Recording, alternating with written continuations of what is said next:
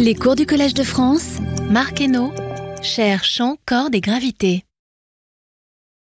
Ce que je voudrais faire d'abord, c'est euh, terminer l'étude des symétries asymptotiques de l'électromagnétisme euh, par les méthodes hamiltoniennes qui sont les méthodes que j'ai adoptées, que j'adopte ici dans le cours.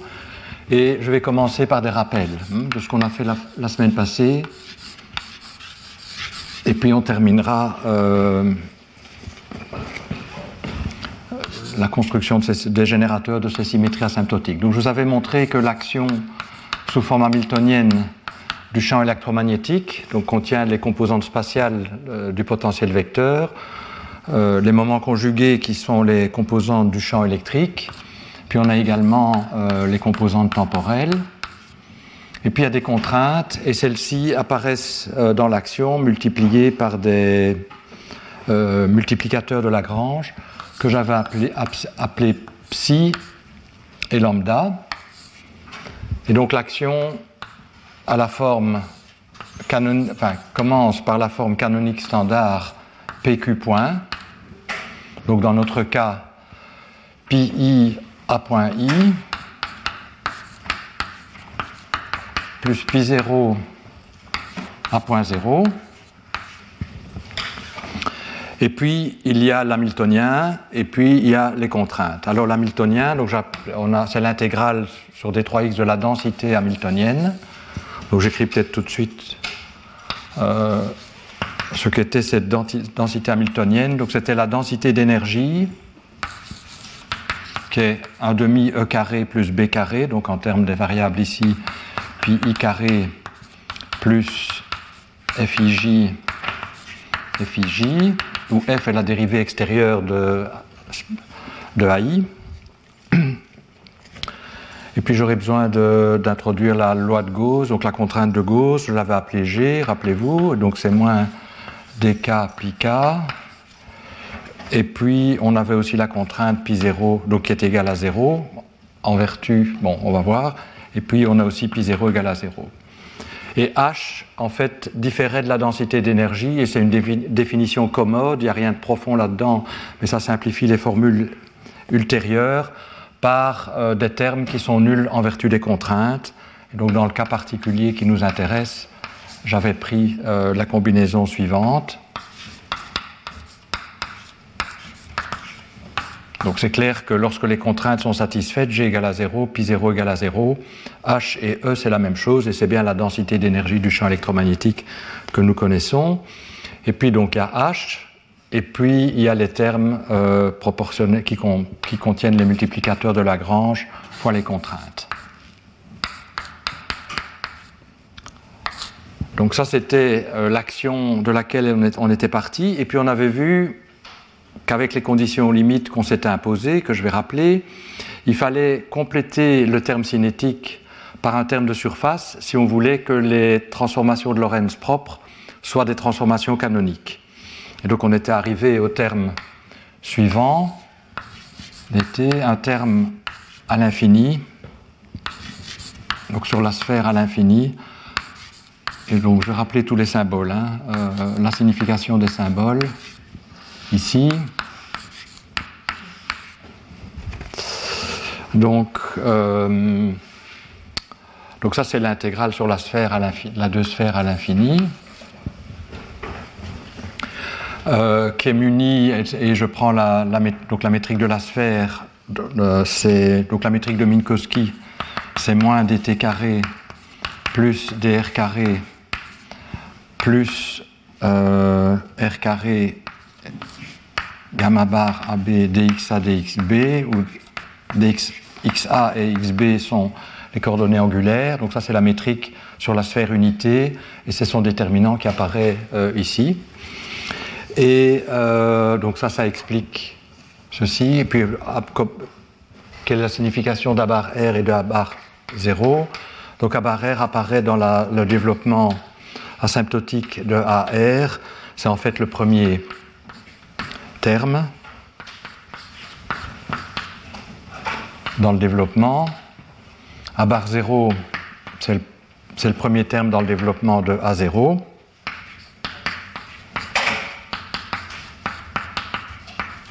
Et on avait imposé des conditions de parité qui disent que A bar R et A bar 0 sont des fonctions impaires sur la sphère. Hein, je vous rappelle que la manière dont ce terme-ci était apparu, c'est on avait regardé la forme symplectique qui, vient de PQ point, donc il y a dP dQ. Donc, euh, alors pour ne pas se tromper sur les dérivés extérieurs, on avait adapté la notation dérivée verticale, donc pi dv AI plus dv pi 0 dv à 0. Et donc la raison pour laquelle on a ajouté ce terme-là, c'est que la forme symplectique n'est pas invariante sous les transformations de Lorentz propres, mais qu'on peut compenser la non-invariance en ajoutant un terme qui est le terme euh, correspondant à ceci, c'est-à-dire un terme de surface moins l'intégrale sur la sphère à l'infini. Bon, ça c'est la métrique euh, dv à bar r dv à bar 0. Et donc, c'est grâce à ce terme-là que la dérivée de l'i de oméga, donc le, long du champ de vecteur de l'espace des phases correspondant à, aux transformations de Lorentz, est égale à 0. Sans, sans ce terme-là, on obtient que la dérivée de l'i de oméga est un terme de surface non nul, avec les conditions limites qu'on s'est imposées, qu'on s'est données. Alors, donc ça c'est. Et alors, une fois qu'on a la variance de la forme symplectique, on peut construire le générateur. Donc, ceci c'est. Euh, ça peut se réécrire comme euh, la contraction intérieure par x. Je ne vais plus rappeler que c'est le champ de vecteur associé aux transformations de Lorentz. Euh, donc dv de ix oméga égale à 0. Et donc le générateur est donné par, pardon, la contraction intérieure de Ix oméga est égale à moins dV du générateur.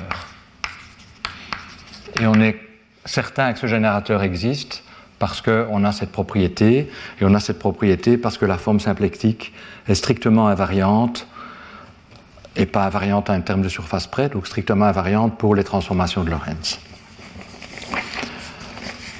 Bien, et donc ça veut dire que dès que vous connaissez la transformation et que vous savez qu'elle est canonique, vous construisez le générateur en euh, résolvant euh, cette équation. Donc je vais peut-être donner l'exemple des symétries de jauge.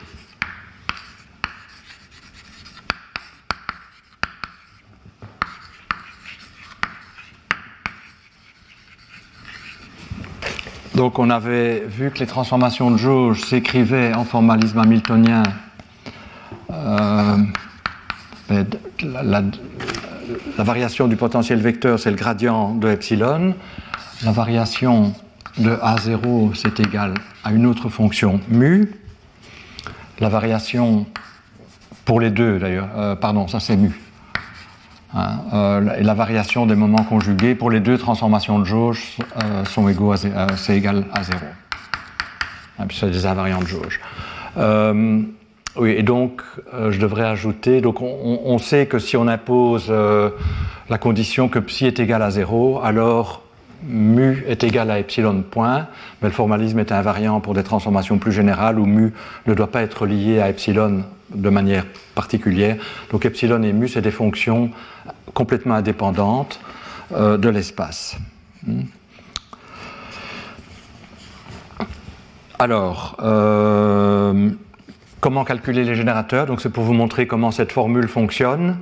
Et elle est intéressante à, utiliser parce que précisément il y a une contribution non triviale du terme de surface. Donc calculons le, générateur associé au premier type de transformation de jauge. Donc la seule variable qui euh, se transforme c'est AI. Donc pour l'écrire dans ces notations, donc le champ, le champ de vecteur euh, dans l'espace des phases euh, associé à cette transformation de jauge, eh bien, c'est, on dérive dans la direction de AI, donc c'est dérivé, euh, c'est D sur DAI fois DI epsilon. Hmm. Et donc, pour trouver le générateur, on va appliquer cette formule. Donc, on va calculer euh, la, contraction intérieure de oméga par le champ de vecteur associé à epsilon. Et donc, la seule chose qui se transforme dans ce cas, dans ce cas c'est AI. Mais on a vu que A bar R, donc epsilon est, on suppose que epsilon tend vers une fonction des angles à l'infini, plus des termes d'ordre 1 sur R. Et donc, euh, AR va se transformer par le gradient de epsilon. Et donc, ça va être des termes qui commencent en 1 sur R carré. Et donc, A bar R est invariant de jauge. Donc, dans, dans, la forme ici, la seule chose qui se transforme, c'est le terme euh, de volume des VAI. Ceci ne se transforme pas, parce que je viens de dire. Et A bar 0 ne se transforme pas non plus puisque je, fais, je prends mu égale à 0. Je regarde la transformation euh, associée à epsilon. Et donc, euh, appliquons la formule. Donc, calculons la contraction intérieure pour, disons, le x associé à epsilon de oméga. Eh bien, ça va être. Bon, je fais agir les choses par la gauche, donc je dois passer au-dessus de ceci, j'ai un signe moins.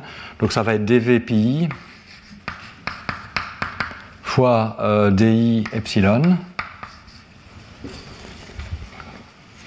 Et il y avait un signe moins, j'ai dit, donc il ne faut pas que je l'oublie, puisqu'on est passé ici au-dessus. Et donc je peux écrire ça comme effectivement moins dV de quelque chose, puisque c'est comme ça qu'on obtient le générateur, moins dV de euh, G epsilon. Et donc G epsilon, c'est égal, en comparant, euh, eh bien je vois que c'est égal à euh, pi di epsilon intégré sur D3x, c'est-à-dire je peux faire une intégration par partie pour faire apparaître la contrainte. Donc ça va être en termes de surface qui est le flux epsilon pi d2si à l'infini moins la divergence de pi, donc c'est la contrainte g fois epsilon. Donc d3x epsilon fois g.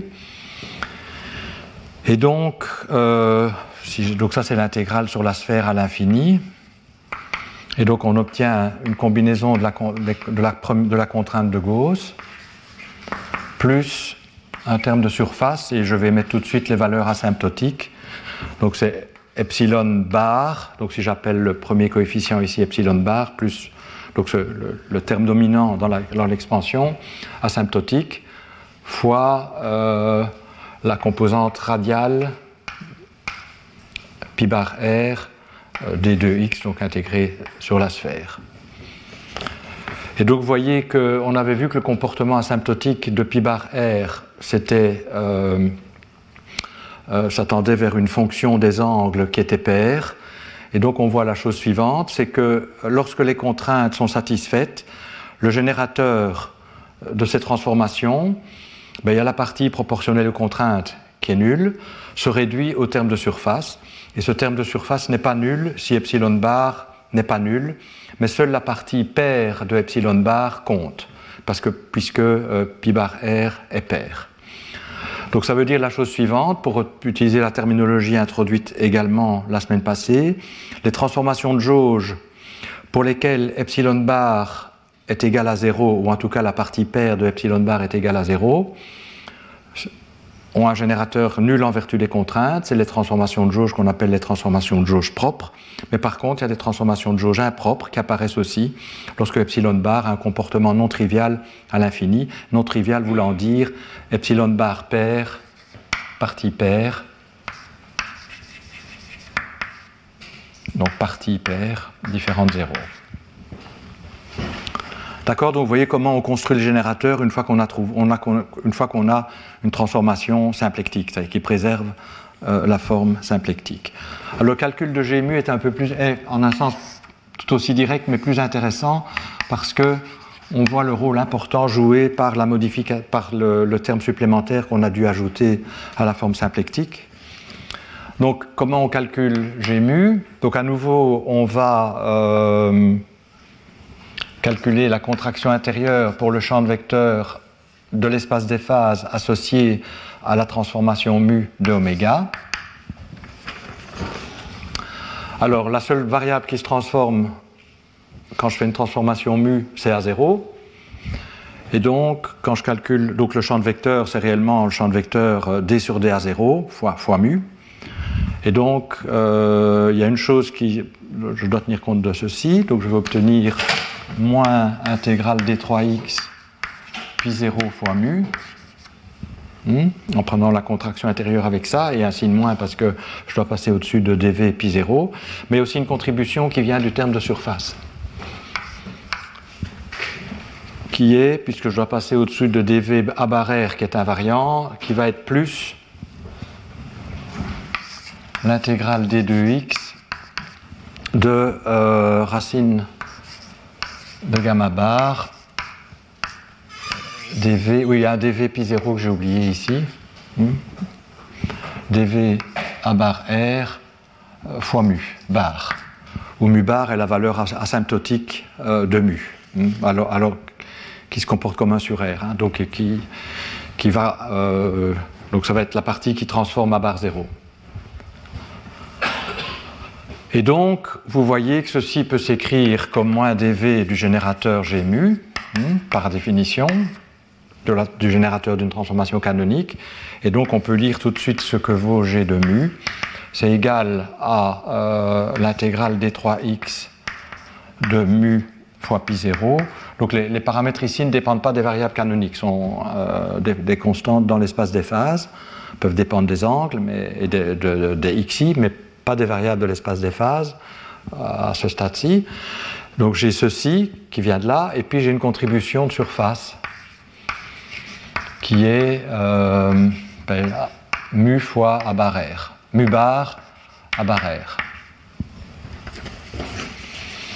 Et donc vous voyez à nouveau qu'on a le même phénomène, que le générateur, la partie de volume est proportionnelle aux contraintes, bon, dans ce cas-ci pi 0, mais qu'en plus de ce terme, il y a un terme de surface qui vient parce que notre forme, la forme symplectique n'est pas la forme symplectique standard et qui lui est proportionnel à enfin, fait apparaître à barère et la valeur asymptotique mu bar euh, de la transformation euh, de jauge.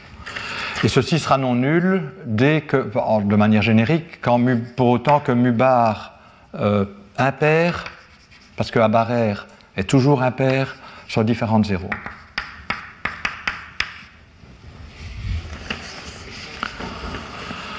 Et donc on arrive à la même conclusion que si mu bar impair est égal à 0, ce terme-ci est absent, et là le générateur se réduit à une combinaison des contraintes et est donc nul en vertu des contraintes, la transformation de jauge est propre, pour utiliser la terminologie introduite la semaine passée. Par contre, si mu bar impair est différent de 0, ceci va être génériquement non, non nul, et donc le générateur lui-même, même en vertu des contraintes, ne sera pas nul, même si ce terme-ci est nul, il restera ça, et donc ça, engendre des transformations de jauge impropres. Je vous rappelle, les transformations de jauge impropres modifient l'état physique du système, donc c'est des symétries non triviales qui. Euh, et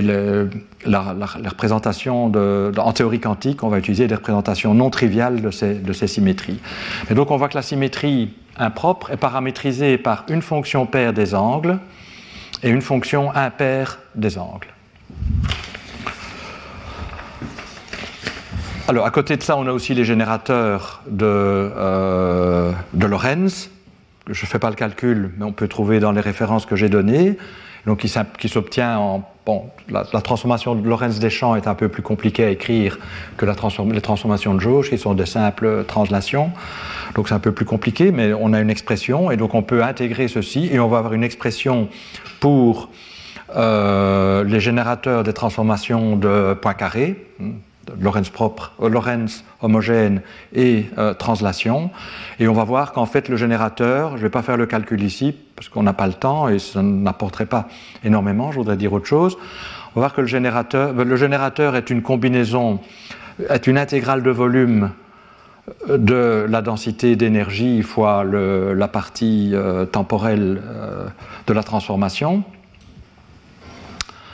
plus un terme de surface qu'on détermine exactement par les règles que je vous ai indiquées. Et pour les transformations d'espace, on va avoir apparaître non pas la densité d'énergie, mais le, le, la densité du, enfin, le vecteur de pointing, qui va être décoré aussi par un terme proportionnel aux contraintes, peu, importe, puisque euh, ben, ça simplifie les choses de le mettre, plus des, termes de surface qu'on détermine également par cette règle. Mais donc, une fois qu'on a fait toute l'analyse, on aura, outre point carré comme symétrie, et là, on, a vraiment insisté pour l'avoir, et c'est pour ça que ce terme-ci est sorti, avec les conditions limites qu'on s'était données. On aura, outre le, groupe de points carrés, ou l'algèbre de points carrés, si je regarde les transformations infinitésimales, les transformations de jauge impropres, paramétrisées par ces deux fonctions, l'une paire, l'autre impaire. Alors, je voudrais terminer l'analyse de l'électromagnétisme aujourd'hui en disant, en parlant de deux choses. D'une part, l'algèbre des transformations, donc quels sont les crochets de poisson de ces générateurs, et ensuite euh, euh, peut-être accrocher ça à l'analyse des symétries asymptotiques de l'électromagnétisme à l'infini de genre-lumière, brièvement. Donc l'algèbre d'abord.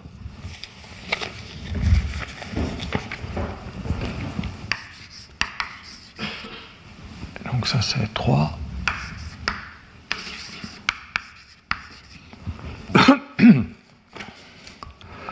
Donc on a des, les générateurs, je suppose qu'on les a construits, hein, qui, paramétrisent point carré. Donc euh, on les a. On a construit les transformations, les, générateurs des transformations de jauge, propres et impropres. Ils sont là. Donc je les mets ensemble. J'appelle ça epsilon mu. Donc euh, j'ajoute ceci à ça. Et euh, je me pose la question ben, quels sont les commutateurs? Par exemple, de deux transformations de points carrés. Euh, donc ça, quand je parle de commutateur, euh, j'ai réellement en tête, mais j'utilise néanmoins la notation quantique ici, les crochets de poisson. Donc quels sont les crochets de poisson de ces générateurs? On sait que puisque ces générateurs préservent, euh, sont des symétries de la théorie, les crochets de poisson vont être des combinaisons, vont être fonctions des symétries, d'ailleurs pas nécessairement linéaires, on, parlera de ça euh, la semaine prochaine, mais ici il se fait que c'est une vraie algèbre standard euh, de Lie. Donc on va, donc on va retrouver ici en fait les générateurs de points carrés, on va juste trouver l'algèbre de points carrés, mais il va y avoir aussi les crochets de poisson de points carrés avec les générateurs G epsilon mu. Et puis on a envie de savoir aussi ce que vaut le commutateur des générateurs des transformations de jauge entre eux. Alors je vais faire celui-ci explicitement parce que c'est le plus facile et puis je vous dirai ce que donnent les autres. La manière de calculer le crochet de poisson, puisque ces fonctions sont les générateurs de transformation connus, ben, on sait qu'on peut voir ça comme la variation du premier générateur sous la transformation engendrée par le deuxième, ou moins la transformation du deuxième générateur, la variation du deuxième générateur sous la transformation engendrée par le premier. Donc, pour mettre en, équation ce que je viens de dire, c'est la transformation sous epsilon, donc de g epsilon mu. Et ça, c'est facile à calculer, donc parce qu'on a une expression explicite pour G de epsilon mu, et qu'on a aussi une expression explicite des transformations de jauge.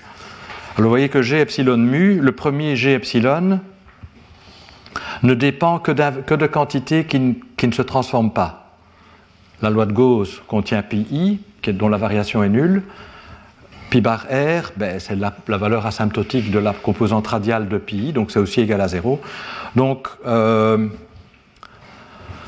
la variation de G epsilon sous les transformations epsilon prime euh, ou même euh, mu prime est égal à 0 et l'autre générateur pareil il est où? Il est ici puis 0 ne se transforme pas barre je vous ai dit ne se transforme pas c'est la valeur asymptotique de AR AR se transforme mais à l'ordre dominant euh, A bar est invariant donc en fait les générateurs sont invariants si les générateurs sont invariants, ça veut dire que la variation sous transformation de jauge de G de epsilon est égale à 0.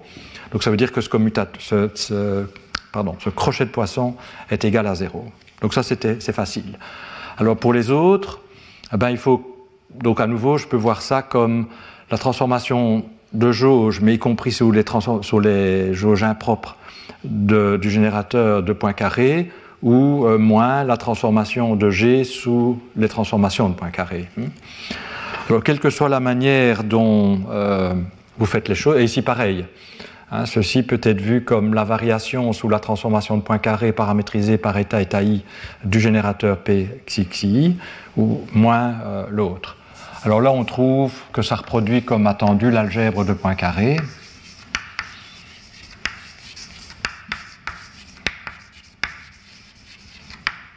Je ne vais pas faire le calcul en détail, mais comme c'est un, un, résultat qui n'a pas de surprise, je vous le laisse euh, vérifier comme exercice. Ici, alors je ne sais pas si c'est une surprise ou pas une surprise, on ne trouve pas zéro, et on trouve la chose suivante. Donc je vais l'écrire et commenter. En fait, je vais l'écrire légèrement différemment. Donc j'ai euh, mu epsilon, je vais le mettre en indice, epsilon mu ou mu epsilon, crochet de poisson avec une transformation de point carré. En fait, c'est une transformation de jauge paramétrisée par des nouveaux paramètres que j'appelle epsilon chapeau et mu chapeau, donnés par l'expression suivante. Alors mu chapeau, c'est moins euh, oui, ici on est dans Minkowski, donc je vais l'écrire comme ça.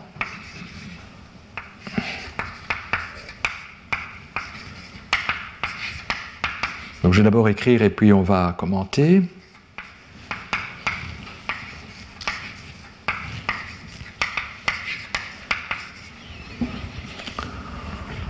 Donc, euh, ce que cette relation nous dit, c'est que euh, le commutateur ou, le crochet de poisson d'une transformation de jauge avec une transformation de point carré, c'est une transformation de jauge. C'est une transformation de jauge dont les paramètres sont appelés epsilon chapeau et mu chapeau et sont donnés par cette expression-ci. Donc je vous rappelle, ceci c'est la partie temporelle de la transformation de point carré et ceci est la partie spatiale de la transformation de point carré. Donc pour les transformations de Lorentz propres, on aurait ici un terme proportionnel à xi, à euh, bixi, et puis pour les translations, c'est euh, une constante. Hein, et pour ici, on a les rotations d'espace et les translations d'espace. Et donc on voit que euh, ce commutateur-ci, ou ce crochet de poisson-ci n'est pas nul, mais il est donné par une expression, l'expression suivante, qui exprime en fait que les paramètres epsilon et mu euh, se transforme dans une représentation euh, infinidimensionnelle du groupe de euh, points carrés qui est donné ici. On peut voir que ceci, ça, vient de Jacobi pour les commutateurs, c'est bien une représentation de points carrés, on peut le vérifier explicitement. Et donc, on a une transformation, nous dit cette relation de ce crochet de poisson, on a une représentation non triviale de points carrés. Alors, comme je vous l'ai dit, on peut lire cette relation-là dans les deux sens. Je peux soit voir ça comme la variation sous point carré de G, mais je peux aussi voir ça comme moins la variation sous une transformation de jauge de P. Et puisque c'est non nul, ceci me dit que les générateurs de points carrés ne commutent pas, ne sont pas invariants sous les transformations de jauge euh, alors on peut voir que pour les propres, ça fait zéro parce que les termes de surface vont donner zéro, mais les, termes de points carrés, si on regarde les choses d'un peu plus près, on peut voir que les, transformateurs, les générateurs des transformations de points carrés ne sont pas invariants sous les transformations de jauge impropres, ils se transforment. Et en particulier, le moment cinétique, ou le moment angulaire, euh, oui, euh, cinétique, angulaire, c'est pareil, je pense, le moment cinétique ne se, se transforme. Donc le moment cinétique, va se transformer de manière non triviale sous les transformations de jauge impropres. Et donc il va y avoir une ambiguïté. Donc ça veut dire que si vous faites une transformation de jauge euh, impropre euh, avec un, des paramètres non nuls, donc epsilon bar et mu bar euh, non nuls, vous allez modifier le moment cinétique, ce qui est un peu perturbant, et je vais revenir sur ce problème la semaine prochaine. Bon, donc on va je vais vous montrer qu'on peut redéfinir le moment cinétique en fait de manière à avoir zéro ici. Euh, mais comme il y a un problème analogue en relativité, je vais le discuter dans le cadre de la, relativité euh, la semaine prochaine. Je voudrais clôturer ces, euh, Donc voilà, mais avant peut-être de clôturer, question, oui Ici, on a l'infini spatial. Est-ce qu'il y a est-ce qu'on peut voir la transformation de Lorentz comme une transformation conforme de la sphère ou pas du tout Ou est-ce que c'est interprétation si, si, on a, on a en fait effectivement les transformations de Lorentz apparaissent comme euh, des transformations euh, conformes sur la sphère à l'infini, la deux sphères à l'infini. Cette loi de transformation pour mu et epsilon disent que ce sont des champs de poids conformes. Oui, oui, c'est ça. en fait, c'est ce que je vais dire maintenant parce que peut-être on a envie de comparer ça à ce qu'on sait euh, à l'infini de genre-lumière où là, on, la terminologie, enfin, tout, est déjà euh, est compris. Donc, la, toute dernière chose que je voudrais dire sur l'électromagnétisme, parce qu'on va avoir les mêmes idées en gravitation, et si c'est sans doute plus simple, c'est comparer cette description des symétries asymptotiques à la description qui apparaît à l'infini de genre lumière, où on a une seule fonction des angles. Donc, en fait, euh, Glenn notamment a, mis en évidence euh, ces symétries pour euh, Young-Mills, mais donc en particulier pour l'électromagnétisme euh, euh, à l'infini de genre lumière. Et donc on sait, les gens ont montré, en particulier Glenn, que à l'infini de genre lumière, la théorie possédait une invariance, mais que cette invariance, elle était, alors je vais essayer d'avoir des mêmes notations que dans mes notes, paramétrisée par une fonction des angles que je vais appeler, que je vais appeler Oups. Euh, bon, en fait, je vois que j'ai une mauvaise notation dans les notes. Euh, donc, j'allais écrire epsilon scri, mais c'est toujours compliqué à écrire. Donc, je vais plutôt donner un autre nom qui est. Euh, euh une lettre alpha. Donc, à l'infini de genre lumière, les gens ont regardé les symétries asymptotiques de l'électromagnétisme, hmm, un peu comme je l'ai fait pour euh, le groupe de comment on est arrivé au groupe de Bondy, euh, Messner-Sachs euh, à l'infini de genre-lumière. Et ils, ont vu que c'était caractérisé par une fonction des angles. Et ici, nous, ce qu'on a, c'est deux fonctions des angles, mais une paire et une autre impaire. Donc le comptage, en tout cas, est le même. Bon, mais donc on pourrait se dire, mais peut-être qu'alpha, c'est juste la somme des deux. Bon, c'est plus compliqué que ça. Alpha n'est pas la somme des deux. Le lien entre l'infini de genre euh, espace où on est et l'infini de genre lumière est plus compliqué. Et on avait, on avait explicitement résolu euh, le cas du champ scalaire pour comparer les choses entre l'infini de genre lumière et l'infini de genre espace. Et on avait vu qu'il y avait quand même des, des équations intégrées sur l'hyperboloïde. Et ici, c'est pareil. Si on veut faire la comparaison entre la description à l'infini de genre espace et à la description à l'infini de genre lumière, il faut en fait euh, considérer une fonction sur l'hyperboloïde qu'on a construit euh, il y a quelques leçons. Donc je rappelle les coordonnées, on les avait appelées S et XA, et qui est d'Alembertien de cette fonction est égal à 0. Et en fait, ce lambda correspond à la valeur asymptotique des transformations de jauge écrites euh, sur l'hyperboloïde. Donc euh, on, peut réécrire la, on peut écrire la théorie de Maxwell dans les coordonnées euh, de l'hyperboloïde, comme on a fait pour le champ scalaire, on peut le faire pour le champ de Maxwell. Donc on a Lagrangien qui est le Lagrangien de Maxwell, qu'on connaît bien. pour comparer avec le Lagrangien, on prend une jauge qui relie mu à epsilon, et donc on va imposer, donc mu, va être égal à epsilon point, ce qui correspond à, tuer un des multiplicateurs de Lagrange. Mais enfin bon, ça c'est des détails techniques, passons-les. On, arrive à une, à une équation sur le paramètre des transformations de jauge, en fait parce que implicitement on se met dans la jauge de Lorentz. Je vous avais expliqué ça la semaine passée aussi, que la jauge de Lorentz correspondait au multiplicateur de Lagrange asymptotiquement nul en tout cas, et ça était la jauge de Lorentz asymptotique. Euh, et donc, on, doit résoudre en coordonnées hyperboliques, la, la, théorie de Maxwell est invariante pour des transformations de jauge qui obéissent asymptotiquement à cette équation-ci, où lambda est donc la partie asymptotique de la transformation de jauge et dépend que des variables à l'infini, c'est-à-dire euh, sur l'hyperboloïde, c'est S et XA. Bon. Donc on résout ces équations. C'est une équation linéaire qui est exactement du même type que l'équation pour un champ scalaire de masse nulle, hein. qu'on avait résolu la semaine passée, ou il y a deux semaines, et on avait vu qu'il y avait des solutions, ben c'est une équation différentielle du deuxième ordre, qu'on aura deux types de solutions. Il y a des solutions qui sont combinaisons des polynômes de Legendre. Bon, il y a peut-être une petite décoration à faire, j'ai peut-être pas la, forme canonique de l'équation de Legendre, mais essentiellement, il y avait une combinaison des polynômes de Legendre, et puis une euh, il y avait aussi les, fonctions euh, de Legendre de deuxième espèce qui apparaissaient. Il y a les deux fonctions, et qui se comportent très différemment quand on... Donc l'infini de genre lumière correspond à S tend vers 1. Hmm. Alors, il se fait que euh, la solution qui est régulière lorsque S tend vers 1 était la solution, la branche P, celle, donc celle qui contient les polynômes de Legendre standard, la branche Q qui fait apparaître les fonctions de Legendre de deuxième espèce divergent. Et donc, si on veut avoir des choses qui restent régulières quand on tend vers l'infini de genre lumière, il faut prendre la branche P, paire, donc qui avait la, la, la propriété d'être paire sur l'hyperboloïde, rappelez-vous. Donc, on va avoir une fonction lambda qui, qui, va être donc euh, tel que si je fais moins s moins xa, c'est égal à lambda de s xa, puisque la, la parité des conditions initiales implique une parité euh, sur l'hyperboloïde, mais qui renverse aussi euh, S en moins S, et donc qui échange.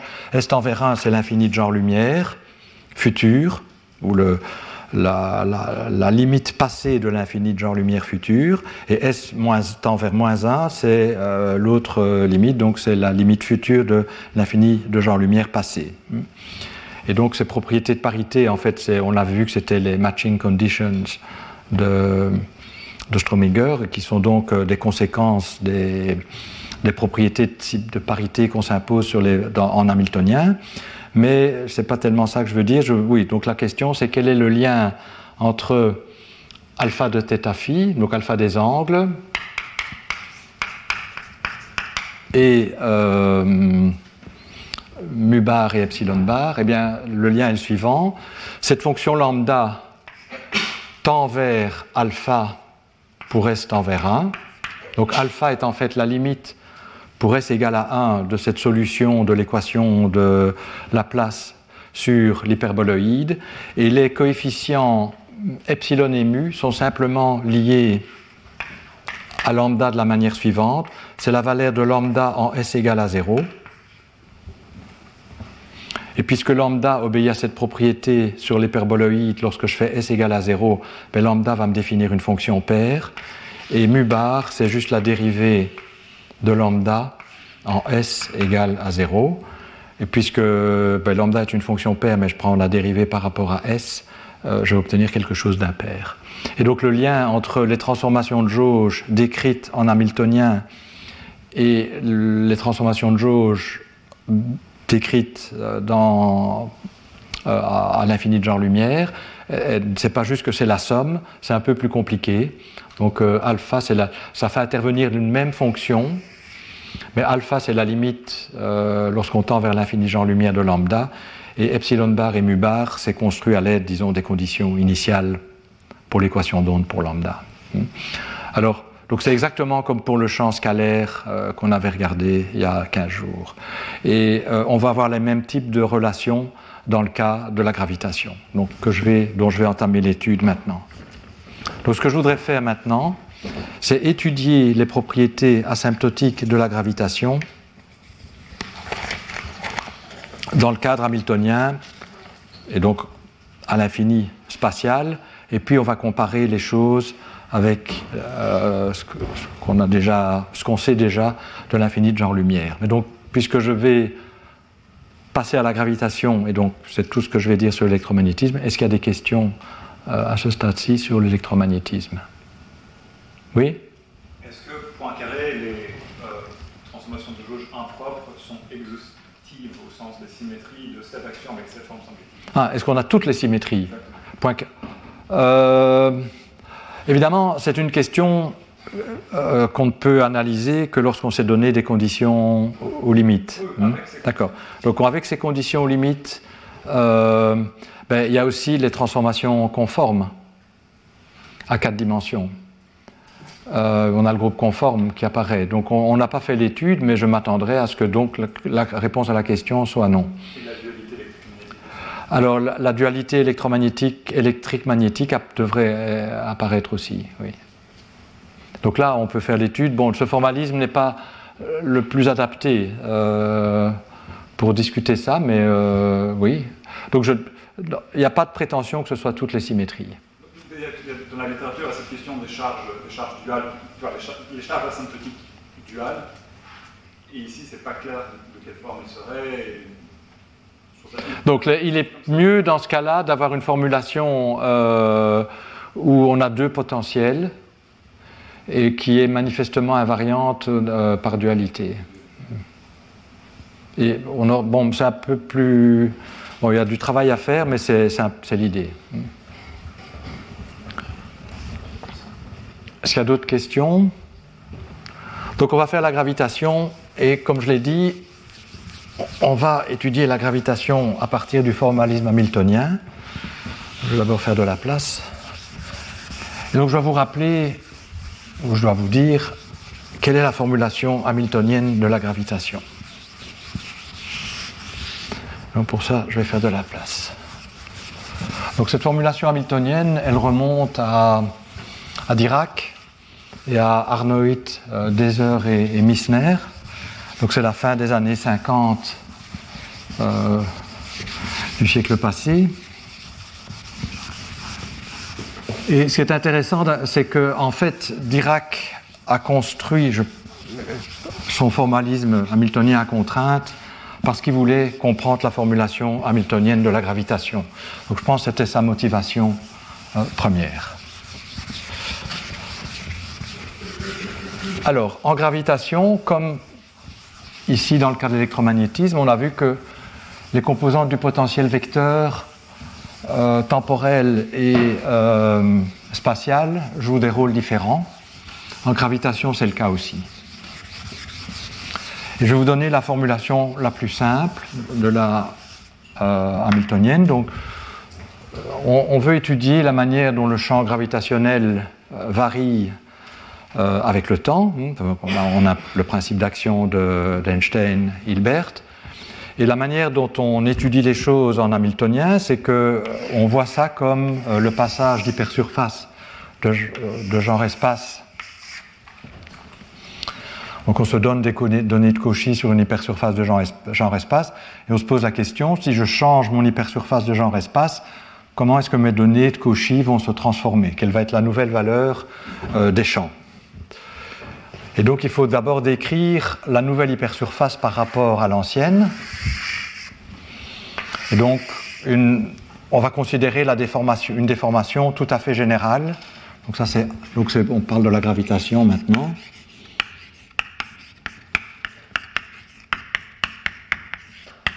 Et donc la première chose que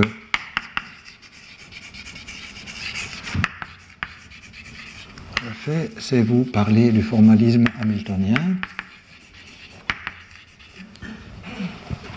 Donc on, imagine la déformation la plus générale de l'hypersurface. Donc j'ai un point ici, il va être déformé, disons, en un point là. Et donc ce qu'on va faire, c'est on va paramétriser la déformation. Alors la déformation, on va l'écrire comme un paramètre, c'est une petite déformation infinitésimale, comme un paramètre infinitésimal fois un certain champ de vecteurs que je vais appeler xi avec une flèche. Donc les champs de vecteurs, c'est ou les vecteurs, c'est avec des flèches. Mais on va, on va écrire ce champ de vecteurs, on va décomposer la déformation en déformation orthogonale. Donc on va introduire en chaque point, c'est une hypersurface de genre espace, la normale, appelons-la n, comme normale. Et euh, oui, donc il faudra faire attention, euh, c'est la normale ici à l'hypersurface, c'est pas la normale à la sphère qui apparaît dans les conditions de parité. Hein, mais bon, je pense qu'il n'y aura pas d'ambiguïté. Et puis on, va introduire une base de vecteurs tangents mais qui vont être les, les, par exemple, on va utiliser les lignes euh, tangentes, pardon, les vecteurs tangents aux lignes de coordonnées. Donc je vais supposer que ceci c'est x0 égale à constante. Je vais introduire donc ici ben, trois vecteur tangent aux lignes de coordonnées, d sur dxi. Donc je vais décomposer xi comme euh, une partie le long de la normale, plus une partie le long des vecteurs tangents. Et donc ce qui m'intéresse, c'est comment varient les champs lorsque euh, je déforme mon hypersurface par un tel champ de vecteur. Bien. Alors, donc, je résume ici une analyse euh, qui a été assez. Euh, donc, qui n'était pas claire au début, mais donc qui a été complètement clarifiée depuis par Dirac et ADM, Arnold, Deser et Missner. Et donc, ils ont montré qu'on pouvait voir la variation des champs comme une transformation canonique. Et donc, dans quel espace des phases? Donc, Quels sont les champs relevants?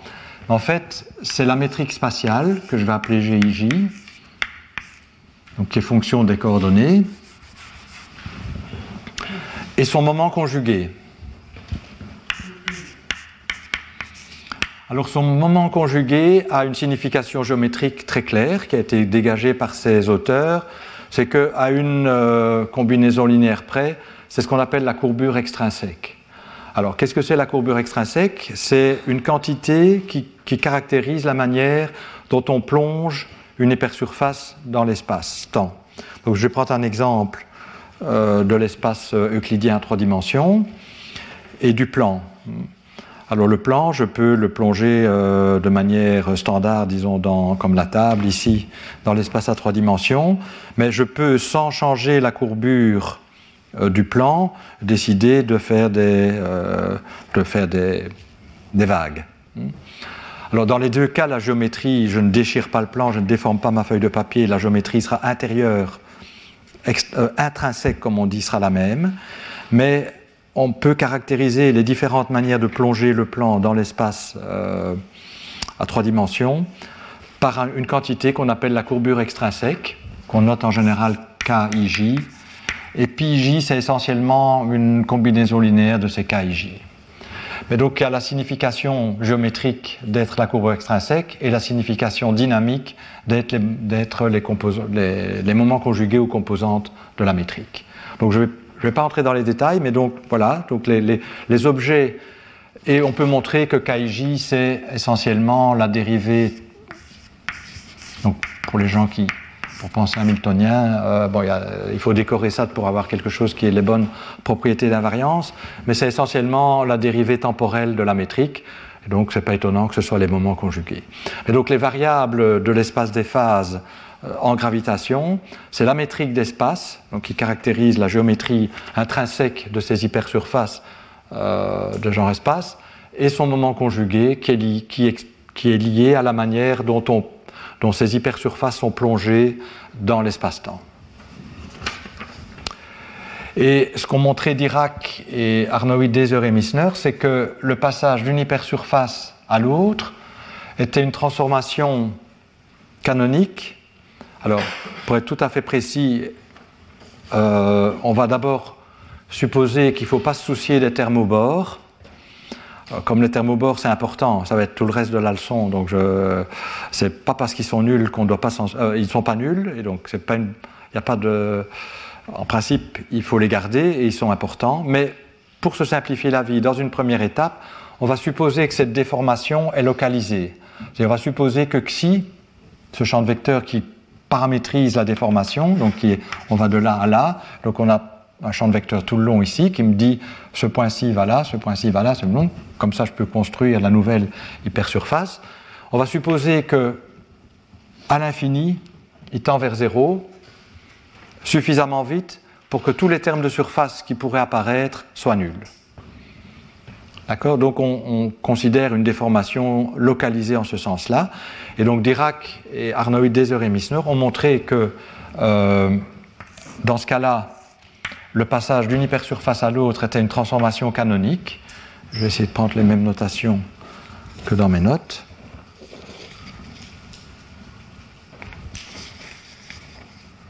Oh, bon, pas de notation. Euh, donc h xi est donné par une intégrale, donc je suis à 3 plus une dimension, de xi. Donc euh, vous voyez a parfois ce xi est noté xi perpendiculaire pour, pour dire c'est la, partie de, de, ma déformation normale. Mais parfois par paresse, on n'écrit pas le perpendiculaire et c'est ce que je vais faire. Il y a un petit danger qu'il ne faut pas confondre ça et ça, mais là il y a une flèche. Hmm.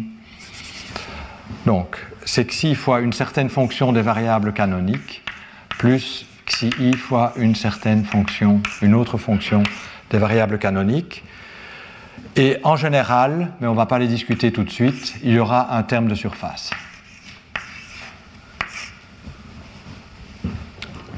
Mais ce terme de surface est nul si xi et xi s'annulent euh, suffisamment vite. Alors, par quoi sont donnés h et hi Bon, là, je connais. Être sûr de ne pas faire de faute de signe.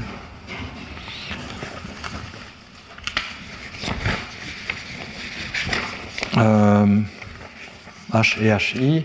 Donc H, ça s'appelle euh, la, contrainte, on va voir pourquoi c'est la contrainte de hamiltonienne. Et donc c'est donné par 1 sur racine de G pi ij, pi ij moins 1 demi pi carré moins racine de G fois R, donc je vais expliquer tous les symboles, et HI c'est moins 2 pi ij divergence covariante J. Alors, pi j, on sait ce que c'est. Les indices sont élevés et abaissés à l'aide de la métrique euh, d'espace GIJ, hmm, dont petit g est le déterminant. Donc ici on comprend, on comprend moins. Pi c'est la trace de pi j. Donc c'est pas le nombre pi, hein, c'est pi i.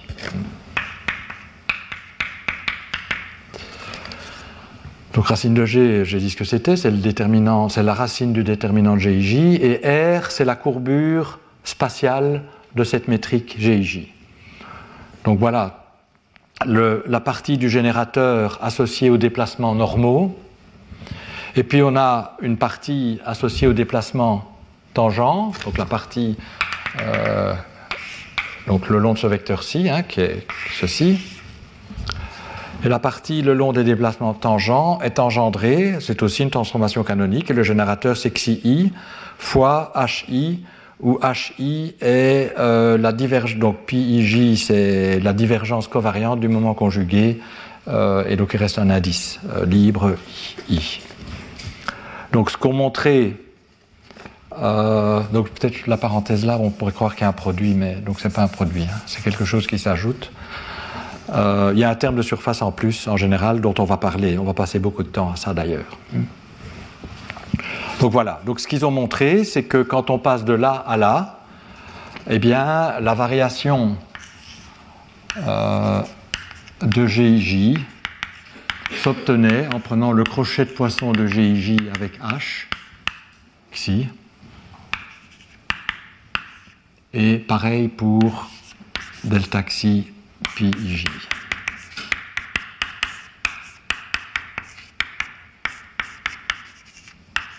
Alors, il y a une chose que je n'ai pas encore dite, c'est que, en fait, H et HI sont nuls en vertu des contraintes. En fait, les contraintes, c'est juste H égale à 0, HI égale à 0. Parce que l'action, et donc ça c'est très proche de ce qu'on a vu dans le cas de l'électromagnétisme, est fonction ben, de GIJ et PIJ, donc les P et les Q,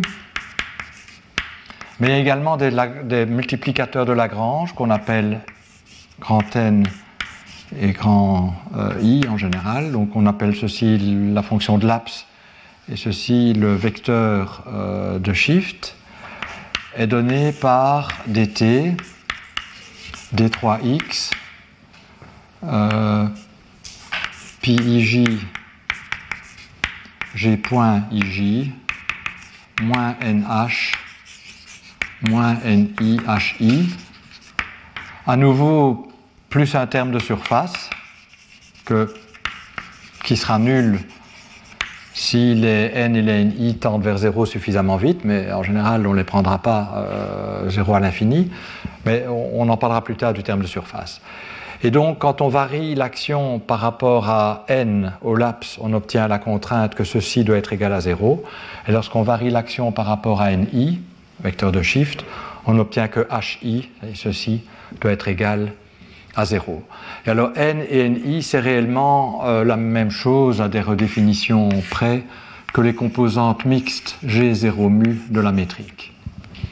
Donc l'analogue de A0 dans le cas de l'électromagnétisme. Mais ici, ce n'est pas nécessaire de les introduire comme variables canoniques avec leur moment conjugué qui serait égal à 0. On, va travailler avec cette forme-ci de l'action. Et alors, je voulais encore dire une chose. Oui, en fait, euh, N et NI sont reliés à, cette décomposition-ci.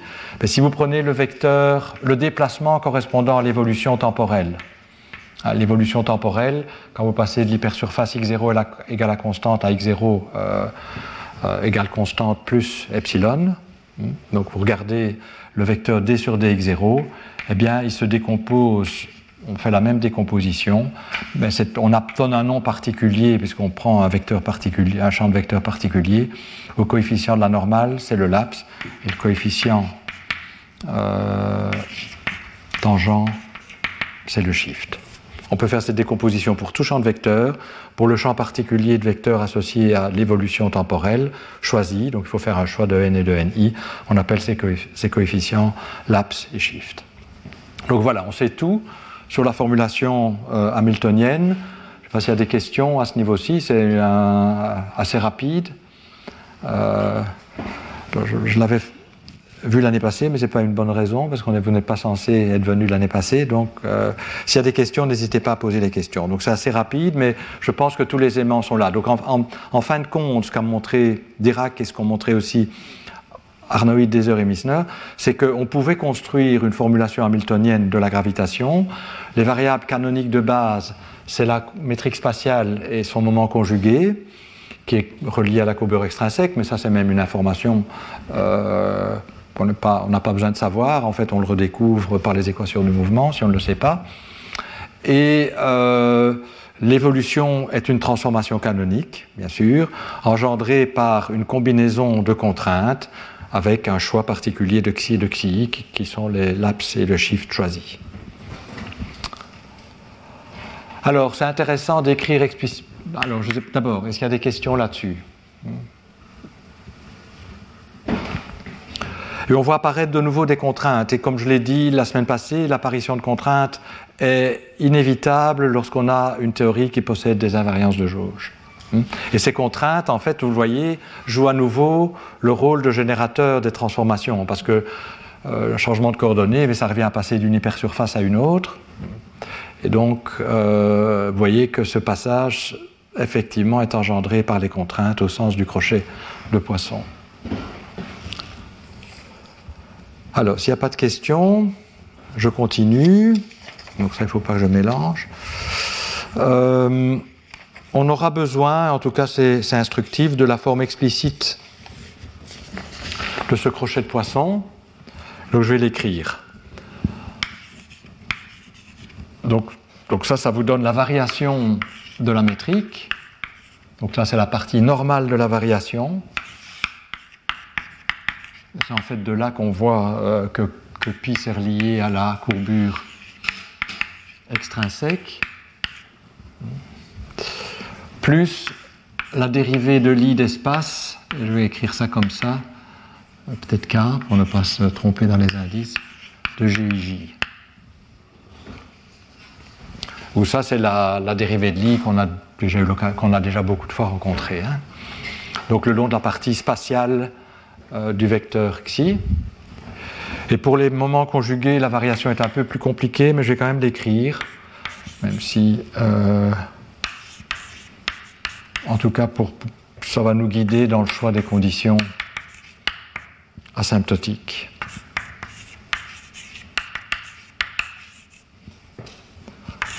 Donc voilà, c'est une combinaison qui fait apparaître la courbure, qui fait apparaître des termes quadratiques en les moments conjugués.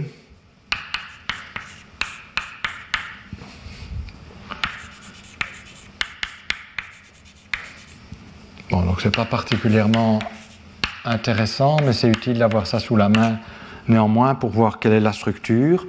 Donc là, la déformation, la partie normale de la déformation euh, est assez longue.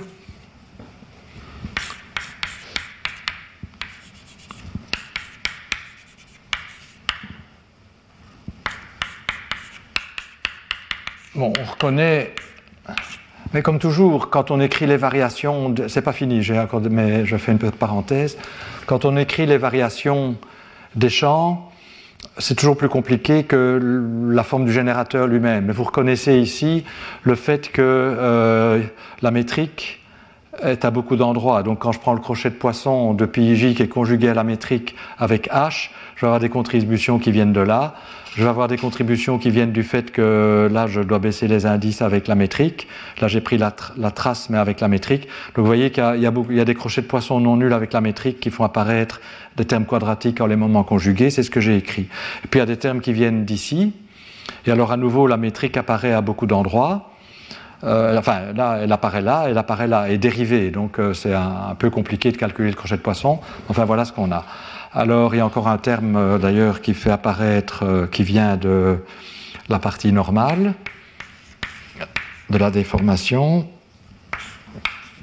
Ah oui, je vois que c'est un symbole que je n'ai pas expliqué, ça, me permettra de l'expliquer. Moins GIJ xi m bar m plus la dérivée de l'i d'espace, donc ça c'est quelque chose qu'on connaît. Donc la partie d'espace, elle est toujours facile sa variation à calculer, c'est les dérivés de l'i. C'est la partie normale de la variation qui est compliquée en général. Donc pour la métrique, c'est pas trop. Pour le moment conjugué, c'est un peu plus. Et donc ici, la barre verticale représente la dérivée covariante calculée avec la métrique euh, GIJ. Donc, on prend la, connexion sans torsion euh, métrique, donc de Levi-Civita, associée à GIJ. Et donc c'est ce que j'appelle barre. D'accord Donc c'est une expression longue, mais voilà ce qu'elle est. Et donc ceci me dit, si je pars de GIJ et de PIJ euh, initialement, satisfaisant aux contraintes d'ailleurs, puisqu'il faut satisfaire toutes les équations d'Einstein, et que je déforme l'hypersurface, donc je passe de cette hypersurface à celle-ci, que je regarde la nouvelle valeur euh, ici de, donc de GIJ plus delta xi GIJ, PIJ plus delta xi PIJ, ben voilà, donc c'est GIJ plus ça la nouvelle valeur, PIJ plus ça la nouvelle valeur des moments conjugués. Et on peut montrer que si les contraintes sont satisfaites ici, elles sont aussi satisfaites après déformation. Donc c'est ce des contraintes qu'on appelle, pour cette raison, contraintes de première classe. Mais à nouveau, c'était dans les cordes que ça devait être de première classe parce que c'est lié à une invariance de jauge. Oui Qu'il y, a deux indices J qui manquent dans la première ligne du delta PIJ. Dans la partie 1 de xi, Oui, il doit y avoir un GIJ qui manque. Et il manque parce que je vois qu'il y a un misprint dans les notes. Donc effectivement, il doit y avoir un GIJ ici qui manque. Merci.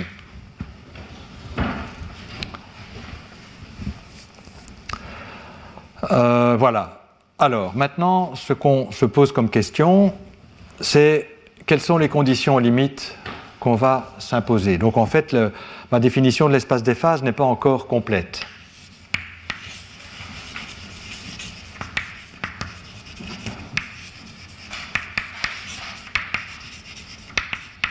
Et ce qu'on veut, c'est exprimer par les conditions limites que l'espace est asymptotiquement plat, hein, représente un système isolé, comme on, on l'a dit, c'est-à-dire que loin, à, grande distance, on retrouve la métrique de Minkowski.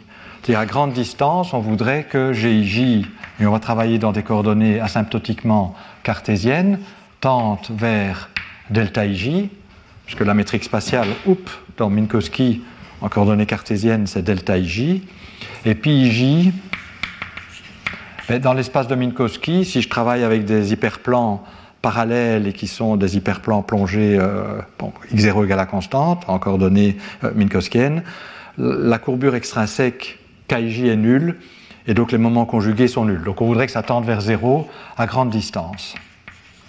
Mais évidemment, ce n'est pas une information, c'est encore trop vague ceci. Il faut préciser la vitesse à laquelle GIJ tend vers delta IJ et PIJ tend vers 0. Et donc c'est ça le travail de se donner des conditions limites.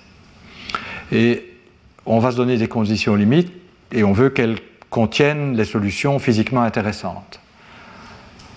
Donc on va par exemple demander que GIJ, les conditions de décroissance de GIJ à l'infini soient telles que la métrique de Schwarzschild en particulier soit contenue obéissent aux conditions limites. Sinon, ce serait un peu euh, embêtant, la théorie serait un peu vide si on n'avait pas Schwarzschild dedans. Et Schwarzschild, en coordonnées cartésiennes, ça décroît comme 1 sur R. Donc ce qu'on va demander, c'est que HIJ, qui est la différence entre la métrique et la métrique plate, soit, alors en, un premier temps, on va demander ça, mais on va voir qu'il faut renforcer. Hein. mais j'écris d'abord euh, euh, ce que la construction, euh, enfin ce qui est suggéré par, par ce qu'on sait. Et PIJ, bon, alors on a peut-être moins d'intuition par rapport à PIJ. Donc, à quelle vitesse ça doit tendre vers zéro Comme un sur R, comme un sur R carré, comme un sur R cube, etc. Bon, à nouveau, on va s'inspirer des solutions connues. Et si on regarde les solutions connues, ben, il y a par exemple avec un PIJ non nul. Bon, s'il est nul, euh, ça ne va pas aider beaucoup. Alors il y a des solutions connues avec un PIJ non nul. Donc, vous voyez, pour avoir un PIJ non nul, euh, si je mets ici euh, xi le, vecteur d sur dx0, donc c'est lié effectivement à la variation par rapport au temps de gij, puis il y a des termes qui font apparaître ça. Mais donc, si j'ai ker par exemple, ce terme-ci est nul, la dérivée par rapport au temps est nulle, mais j'ai des termes non nuls, j'ai un shift non nul, et donc je vais avoir un, des termes non nuls. On peut voir que pour ker, puis j décroît comme 1 sur r cube. Par contre, si je prends Schwarzschild, et que je décide de faire une transformation de Lorentz sur Schwarzschild, de Lorentz propre, c'est-à-dire je, prends un trou noir et je vais dans un système de coordonnées où il est en mouvement, on peut voir que les termes que j'induis dans, dans, la métrique sont en 1 sur r carré pour la courbure extrinsèque. Donc ce qu'on va demander, a priori, c'est que ça aille comme 1 sur r carré. En tout cas, ce comportement-là contient les solutions connues. Bon, oui? Oui, évidemment, à l'infini spatial, euh, les solutions radiatives, c'est facile. ça, ah, donc ici, je suppose qu'il peut y avoir autant d'ondes gravitationnelles qu'on veut, mais elles, bon, n'ont pas encore eu le temps, ou en tout cas, l'énergie à l'infini spatial euh, euh, doit converger. Donc ça revient à dire que c'est essentiellement localisé. Hmm. Mais justement, c'est important quand on fait le raccord avec l'infini de genre lumière. Hein. Euh, bien. Alors, il se fait que, comme en électromagnétisme, ou, en tout cas, oui, aussi pour le champ scalaire, on, avait vu que c'était pas suffisant comme condition. Cette décroissance-ci est trop lente parce qu'elle rend l'action infinie. et la forme symplectique en particulier diverge. Donc en fait, la forme symplectique, on la lit directement.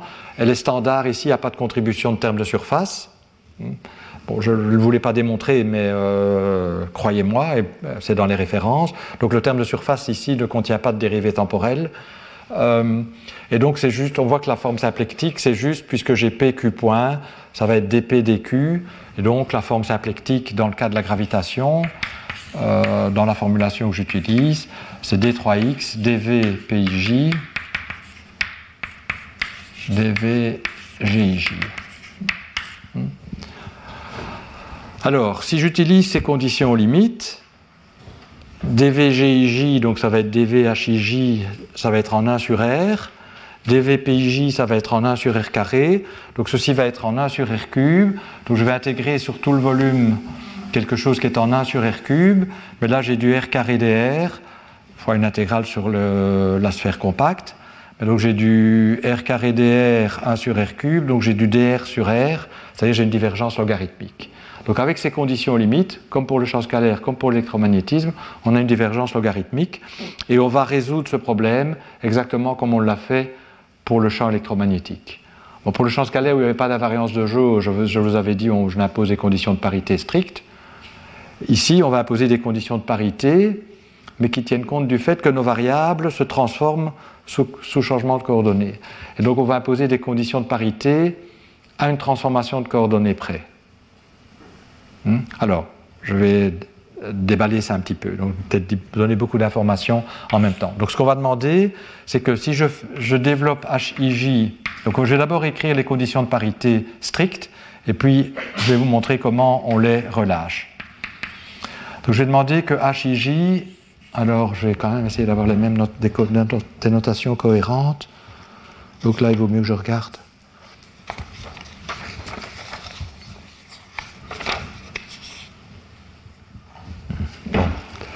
Donc le, premier terme, je l'appelle h bar ij sur r, hein, plus des termes en 1 sur r carré. Là, je ne fais que réécrire ce que je viens d'écrire ici.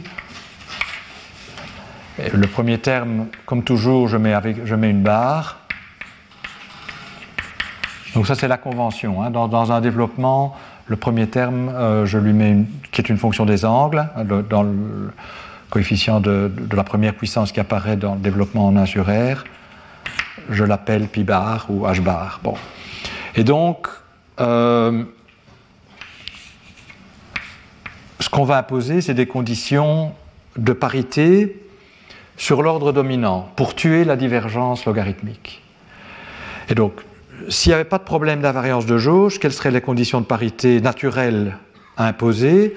Ben, On veut évidemment des conditions de parité qui gardent Schwarzschild. Hein. On, a, fait beaucoup d'efforts pour avoir des solutions physiquement intéressantes gardées dans par les conditions limites. On veut garder Schwarzschild. Pour Schwarzschild, la perturbation à l'ordre 1 sur R est paire.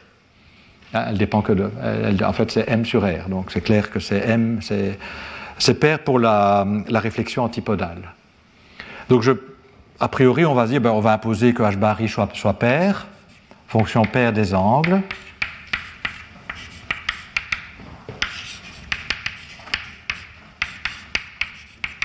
Et pi bar ij, on va imposer que ce soit impair.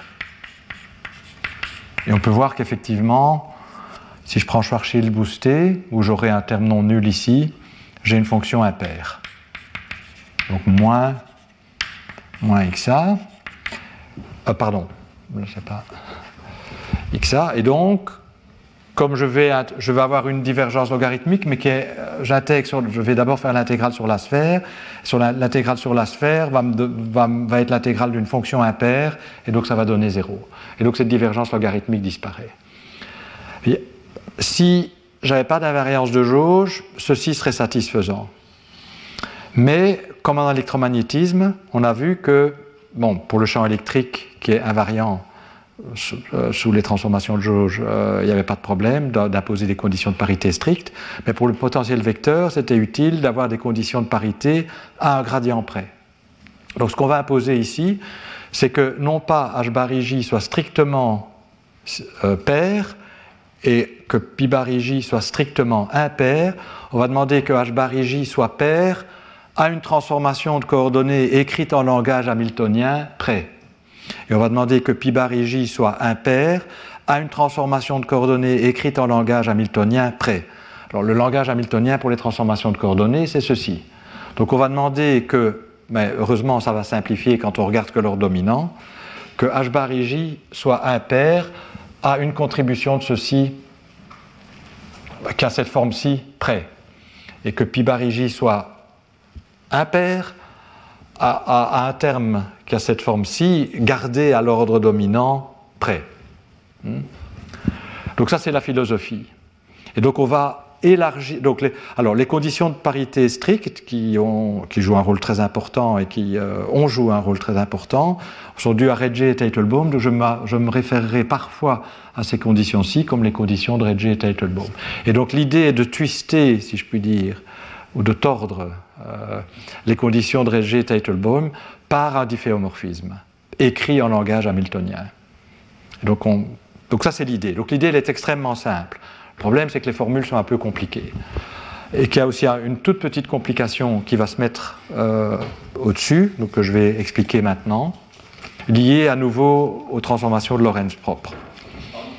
Oui? La question est peut-être trop vague, mais je, la, je me permets la poser.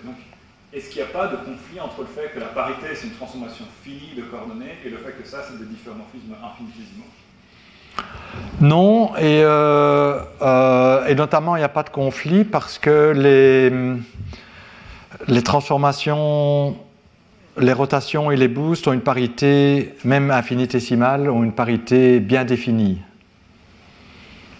On peut combiner les deux d'ailleurs. Hein. Euh, donc effectivement, le, commutateur d'une transformation infinitésimale avec une transformation finie est une transformation infinitésimale, mais ça, n'est pas un problème. Non. et, à cohérence, parce que, ça peut-être j'aurai l'occasion de le répéter, mais je vais peut-être déjà le dire parce que c'est important, si je regarde les vecteurs de Killing associés aux rotations et aux transformations de Lorentz propres. Pour les rotations de Lorentz propres, vous savez que euh, ben, j'ai d sur dx0 fois xi, bi, plus un terme qui ne va, pas contribuer parce qu'il il décroît plus vite à l'infini. C'est impair. Et pour les vecteurs de Killing de genre, euh, pour les rotations, là on a un BIJ antisymétrique. C'est aussi impair, hein, parce que x va en moins x. Euh, et là, euh, attendez, je dis des bêtises. Euh,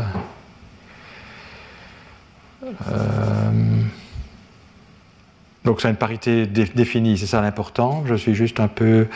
Ben, écrivons ça. Donc là, x va en moins x et x va en moins x, donc ça a l'air de garder la parité, mais en tout cas, ça a une parité bien définie. Donc, et, les boosts, c'est impair. Ça, c'est important parce que c'est ce qui mélange. Euh, vous voyez que dans les équations du mouvement, ce qui va correspondre au boost, c'est un xi normal, et ça mélange les pi avec les g. Hmm. Et tout ça, ça vient des g. Bon, ça, c'est sous-dominant avec les pi, qui ont des parités opposées, mais comme les boosts sont impairs, c'est bon. Et de même, bon, bah, les dérivés de Lie, probablement que c'est mieux que ça ait une parité bien définie, oui, puisqu'on veut garder la parité. Donc c'est correct, donc c'est pair là. Oui? Yes? Oui. Pardon?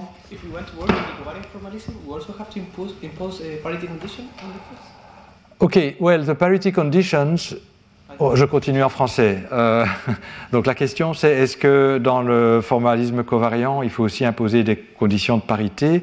On va voir que comme pour le champ scalaire et comme pour ce que j'ai dit pour l'électromagnétisme, les conditions de parité à l'infini spatial vont donner des conditions de matching entre l'infini de genre lumière future et l'infini de genre lumière passée. Et donc, euh, les fonctions qui apparaissent n'ont pas de parité définie, mais celle qui apparaît là, c'est plus ou c'est moins celle qui apparaît ici.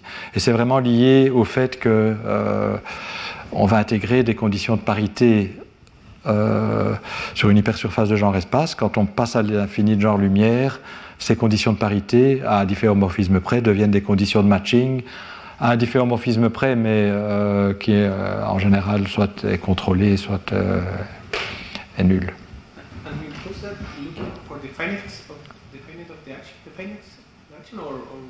In the Hamiltonian, in the okay, the motivation from in the covariant formalism, some of them are just to have a, to be able to define an S matrix, to relate past null infinity with future null infinity. But you have to go through spatial infinity, and the translation in terms of spatial infinity of what they do is this. Okay. Uh, yes, uh, bon, je ne sais pas si je dois le répéter en français.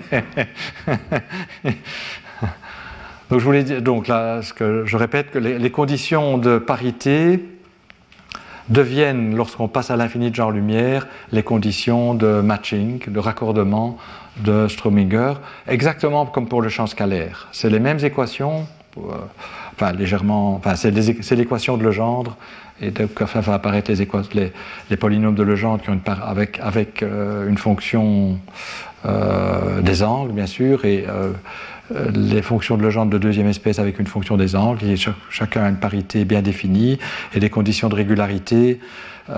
oui, en fait, une autre manière de voir un infini de genre lumière qu'une parité doit être choisie par rapport à l'autre, et ça c'était l'exposé de la semaine passée de Juan Valiente Krohn, c'est que si vous prenez une des on pourrait se dire, pour, avoir une action finie, je pourrais dire, je prends H impair et pi pair. Ça marche aussi bien. Bon, Schwarzschild n'est plus dedans, mais c'est pas. Bon, oublions ça.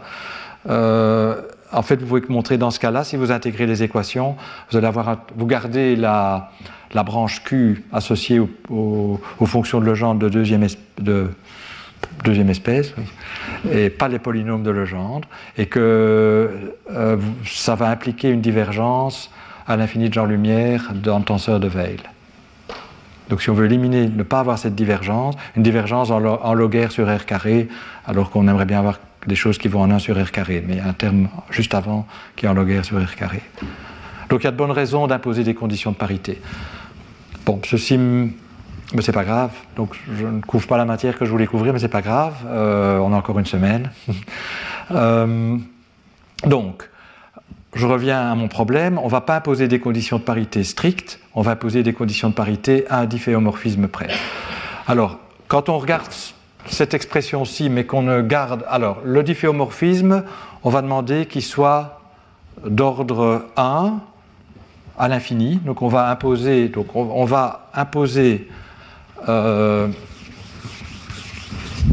ces conditions de parité. Donc on va dire h bar ij à une partie paire et une partie impaire liée au difféomorphisme. Et on va dire pi bar ij est impair, mais il a aussi éventuellement une partie paire engendrée par les difféomorphismes. Alors quel difféomorphisme on va autoriser? À nouveau, je pense que il y a un peu de l'art derrière et euh, la solution que je vais vous donner n'est peut-être pas la solution la plus générale, il y a peut-être moyen de faire mieux. on va regarder des difféomorphismes qui, à l'infini, tendent vers, sont d'ordre 1, elles ne dépendent pas de R. Elles ne tendent pas vers 0, mais sont d'ordre 1, donc sont des fonctions des angles. Donc ça exclut ce qu'on appelle les superrotations, et donc elles ne sont pas incluses dans le formalisme que je vais vous présenter ici, et c'est une bonne question, je pense, d'essayer de les inclure de ce point de vue-ci. Mais euh, bon, on peut déjà faire ça. On aura BMS. Donc ce que je vais demander, c'est que le terme supplémentaire qui est ici soit un difféomorphisme engendré par, donc, correspondant à des xi, à un vecteur xi d'espace-temps d'ordre 1. Donc ça veut dire que son, son, développement en puissance de 1 sur R, c'est d'abord une fonction des angles, puis un terme en 1 sur R, puis un terme en 1 sur R carré, etc. Et ceci va être la partie intéressante. Alors, on, a vu avec l'électromagnétisme que les transformations de Lorentz propres, c'était toujours un peu délicat quand on regarde si ce sont des transformations canoniques. On a vu qu'il fallait faire quelque chose. Ici aussi, on peut montrer que si on autorise un terme de difféomorphisme absolument arbitraire,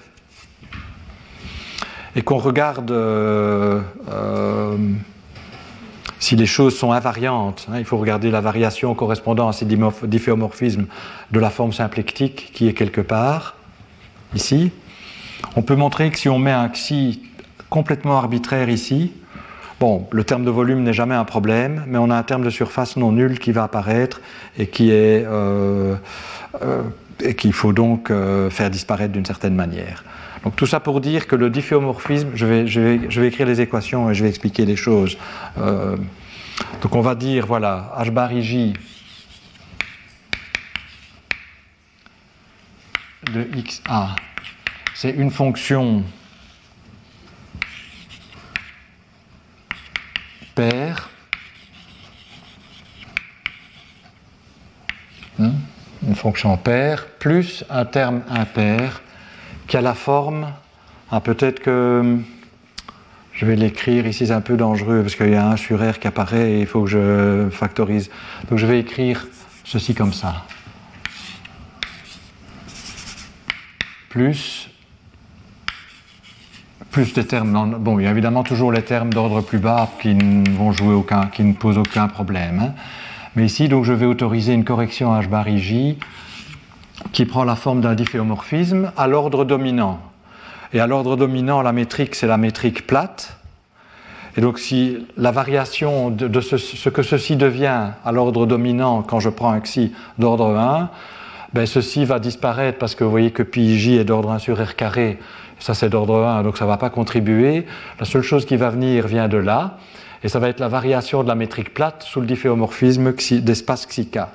Et à l'ordre dominant, c'est la dérivée de l'i, donc de euh. Donc on va autoriser un terme comme ça. Et pour ne pas confondre ceci avec une déformation générique, celle qui apparaît dans, le, dans la métrique, je vais peut-être lui donner un autre nom, donc un, zeta. Alors pour euh, anticiper une question qui risque d'être posée, euh, ceci c'est la forme infinitésimale. Mais comme la transformation est abélienne à l'ordre dominant, c'est aussi la forme finie. Donc je peux supposer que les zeta i et les zeta sont, sont des vecteurs finis. Donc c'est vrai que si j'intègre, si j'exponencie le difféomorphisme, il y aura des corrections à mettre, mais elles sont là, dans le haut de 1 sur r carré. Alors, on peut montrer que si on veut que les transformations soient canoniques, on ne peut pas autoriser un, un, zeta quelconque, mais le zeta doit avoir une forme très particulière. Il doit être di d'une fonction r fois, comment je l'ai appelé, fois u.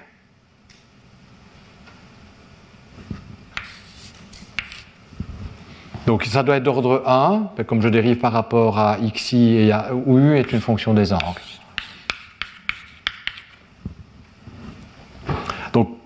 Pourquoi j'impose ça? Donc ça a l'air de tomber un peu du ciel, et effectivement ça tombe du ciel comme je vous l'explique maintenant, mais donc la raison pour laquelle c'est imposé, c'est que si vous, si vous regardez des difféomorphismes plus généraux d'ordre 1, donc qui n'ont pas cette forme particulière-ci, ça n'est pas une transformation canonique. C'est-à-dire que, pour être plus précis, si vous, euh, les boosts, les transformations de Lorentz propres euh, ne vont pas. Vous allez avoir des termes qui contiennent zeta dans la forme symplectique, évidemment, hein, asymptotiquement. Vous pouvez voir que les boosts euh, euh, ne vont pas laisser la forme symplectique invariante. Donc, pour avoir l'invariance de Lorentz, on est obligé de prendre des détails de cette forme particulière-ci. Donc, je ne vais pas faire la dérivation explicitement au tableau, elle est dans les notes. Je vous donne juste la raison. Donc là, vous devez me croire ou regarder les notes, ou regarder les références que je vous ai données. Alors pour PIJ, par contre, alors j'ai écrit ça. Donc ceci, vous voyez que c'est un terme qui sera bien en 1 sur R, et que si U est une fonction impaire,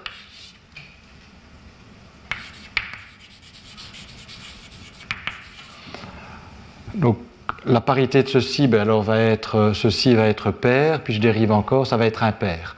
Donc vous voyez que ça va contribuer, ça va donner une contribution impaire à l'ordre dominant en 1 sur R, mais qui a une forme très précise. Pas n'importe quoi. D'accord? Alors, je pourrais autoriser une partie paire dans U, mais la partie paire dans U, on peut toujours l'absorber ici. Hein, puisque je dérive deux fois, une partie paire, ça reste pair. Et donc, ce qu'on va voir d'ailleurs, je l'expliquerai la semaine prochaine, c'est que la partie paire de U me définit des difféomorphismes euh, dont on, canoniques, on peut écrire un générateur, mais la charge est nulle, c'est des transformations de jauge propres. Il y a une redondance dans la description. Il y a toujours, je peux toujours mettre un U pair ici et l'absorber là. Donc, euh, correspondant à ça, la charge correspondante sera nulle. Mais pour les U impairs, on va avoir une charge non nulle. Et pour les PIJ, on va imposer la même chose. Donc on va imposer que PIJ de x soit. Euh, pardon, et donc là c'est de x, hein, c'est ceci qui ne dépend que des angles. Là ça dépend de r et des angles. Donc PIJ de r et des angles. On va demander que ce soit une fonction, le premier terme impair, donc une fonction impaire, plus Plus évidemment des termes en 1 sur R cube qui vont jouer aucun rôle, donc ils peuvent être n'importe quoi, ça ne fait pas diverger la forme symplectique, mais plus un terme lié à une transformation de jauge, donc vous voyez que c'est euh, assez colossal, ceci. Mais heureusement, euh, à l'ordre dominant, 1 sur R carré, tous les termes, quasi tous les termes sont nuls, il n'y en a qu'un qui va rester. Donc comment on voit ça? À l'ordre 1 sur R carré, la métrique est en 1 sur, enfin, la déviation de la métrique par rapport à Minkowski est en 1 sur R. Quand je calcule sa courbure, je dois dériver deux fois, je vais avoir quelque chose en 1 sur R cube. Et si xi est d'ordre 1, ça, ça va être 1 sur R cube, ça ne contribue pas à 1 sur R carré. Les pi sont en 1 sur R carré, ça c'est en 1 sur R4, puis tout le reste est d'ordre 1, donc ça ne contribue pas à 1 sur R carré. Pareil pour ça. Vous voyez qu'il n'y a pas beaucoup de choses qui restent. Euh, oui, le xi ici, s'il est d'ordre 1, je dérive, je prends une dérivée de quelque chose qui est en 1 sur r carré, donc ça va me donner quelque chose d'ordre 1 sur r cube. Donc le seul terme intéressant pour l'analyse ici, c'est ce terme-ci. Avec des dérivées covariantes que je peux estimer, que je peux évaluer dans l'espace plat, puisque c'est à l'ordre dominant. Donc ça va être, me donner quoi? Ben, Ça va me dire, euh, Donc, et à l'ordre dominant, ça c'est la métrique de plate, donc c'est 1. Donc la seule chose qu'il faut garder, c'est ça, avec les dérivés ordinaires, puisque les gamma vont me donner des termes plus bas.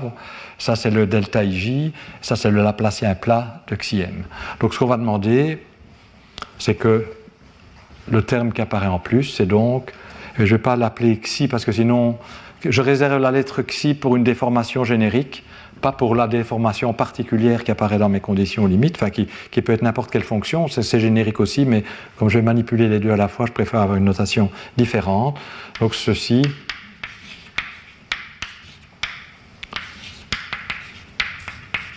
Et donc l'écriture de ce terme-là, à l'ordre dominant, j'ai peut-être changé, non, je n'ai même pas changé le signe, où V est une fonction des angles. Et, à nouveau, donc, puisque je prends deux dérivés d'une fonction des angles, je vais obtenir quelque chose, je vais obtenir quelque chose qui. Euh, attendez. Euh, oui, euh, je suis un peu.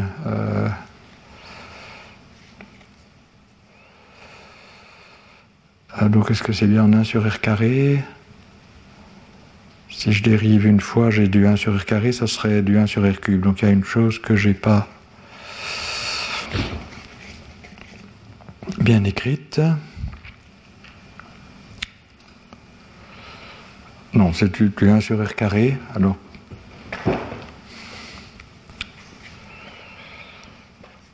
Euh, oui, mais j'écris, oui, d'accord, j'écris ça comme fonction de xk, mais d'ordre 1. Oui, donc j'ai écrit, pas écrit en termes de DR et de. d'accord, donc c'est correct. Donc c'est une fonction des xk que je suppose d'ordre 1. Donc si je, développe, ça va être une fonction des angles euh, plus euh, une fonction en 1 sur r. Donc je suppose qu'elle ne dépend que des angles, donc c'était juste, mais quand j'écris ça, c'est la dérivée par rapport aux coordonnées cartésiennes. Donc, donc, la dérivée première va être en 1 sur r, la dérivée seconde va être en 1 sur r carré. Donc ceci est bien une contribution à la partie en 1 sur r carré. Et à nouveau, vous voyez que si je prends v impair en dérivant deux fois, ça va juste être une redéfinition de P bar IJ. Et la partie relevante, c'est V pair. Et donc on voit apparaître à nouveau, comme en électromagnétisme, une fonction paire et une fonction impaire. Et on va voir, mais donc ça c'est pour la semaine prochaine, je vais arrêter maintenant, que ces deux parties vont se mettre ensemble pour définir les supertranslations à l'infini de genre-lumière. De la même manière que epsilon et mu ou epsilon bar et mu bar en électromagnétisme se mettaient ensemble pour définir le paramètre de jauge à l'infini de genre-lumière, il se fait que la fonction alpha qui paramétrise les trans supertranslations que j'avais introduites précédemment et ces fonctions paires et impaires vont se mettre ensemble. Mais ce n'est pas juste la somme, c'est plus compliqué, il y a une équation différentielle à résoudre, j'expliquerai ça la semaine prochaine, euh, pour former les supertranslations.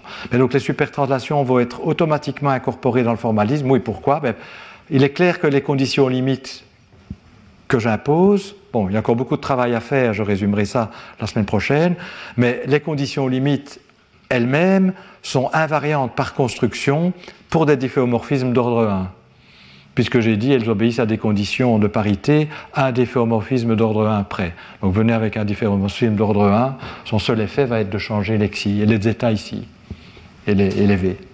Donc par construction, j'ai des conditions limites qui vont être invariantes, oui, pour autant que ça, prenne cette forme-là. Mais par construction, je vais avoir des conditions limites qui seront invariantes pour un shift de u quelconque et un shift de v, une translation de v quelconque, fonction des angles. Et donc, mes conditions limites vont automatiquement être invariantes par supertranslation. On va voir que ça, c'est bien la traduction en hamiltonien des supertranslations. Si j'imposais des conditions euh, strictes de parité, ben je tue en fait cette partie ci supplémentaire. Et alors à nouveau aussi, vous voyez que comme les transformations sont linéaires, elles ont le bon goût d'avoir la même forme en infinitésimal qu'en fini. C'est facile de les exponentier. Alors, l'exponentiation de difféomorphisme, c'est compliqué. Il y a des termes en plus, bien entendu. C'est pas abélien, mais toute la non-abélianité se trouve là-dedans et là. Et donc, c'est vraiment des conditions limites euh. Hmm. C'est pour des fonctions finies qui apparaissent ici. D'accord Alors, je vais arrêter ici. Euh, Donc on n'est pas encore, il y a encore des choses à faire, mais euh, on, les fera, on le fera la semaine prochaine, qui est en principe la dernière leçon euh, du cours. Hein, et puis après, la semaine d'après, on aura deux séminaires, puisque j'ai déjà épuisé un cours la première, la première semaine. Voilà, s'il y a des questions, posez-les. Hmm. Donc juste pour résumer encore, une dernière fois, donc la philosophie est la même qu'en électromagnétisme. On a des conditions limites qui sont, assez, qui sont plus souples que des conditions de parité strictes. Elles vont donc être automatiquement invariantes pour des transformations plus larges. On va calculer le générateur de ces transformations. Mais en fait, on sait déjà à partir de la variation. On va voir que ces transformations sont bien canoniques, ça c'est important. On calcule le générateur en appliquant les formules qu'on a vues, et on va trouver que le générateur, c'est une combinaison des contraintes, plus un terme de surface, qui sera en général non nul. D'accord? Voilà, donc ça c'est la philosophie, puis je parlerai un petit peu de l'algèbre des charges, si j'ai le temps, on verra. Donc s'il n'y a pas de questions. Retrouvez tous les contenus du Collège de France sur www.colège-2-france.fr.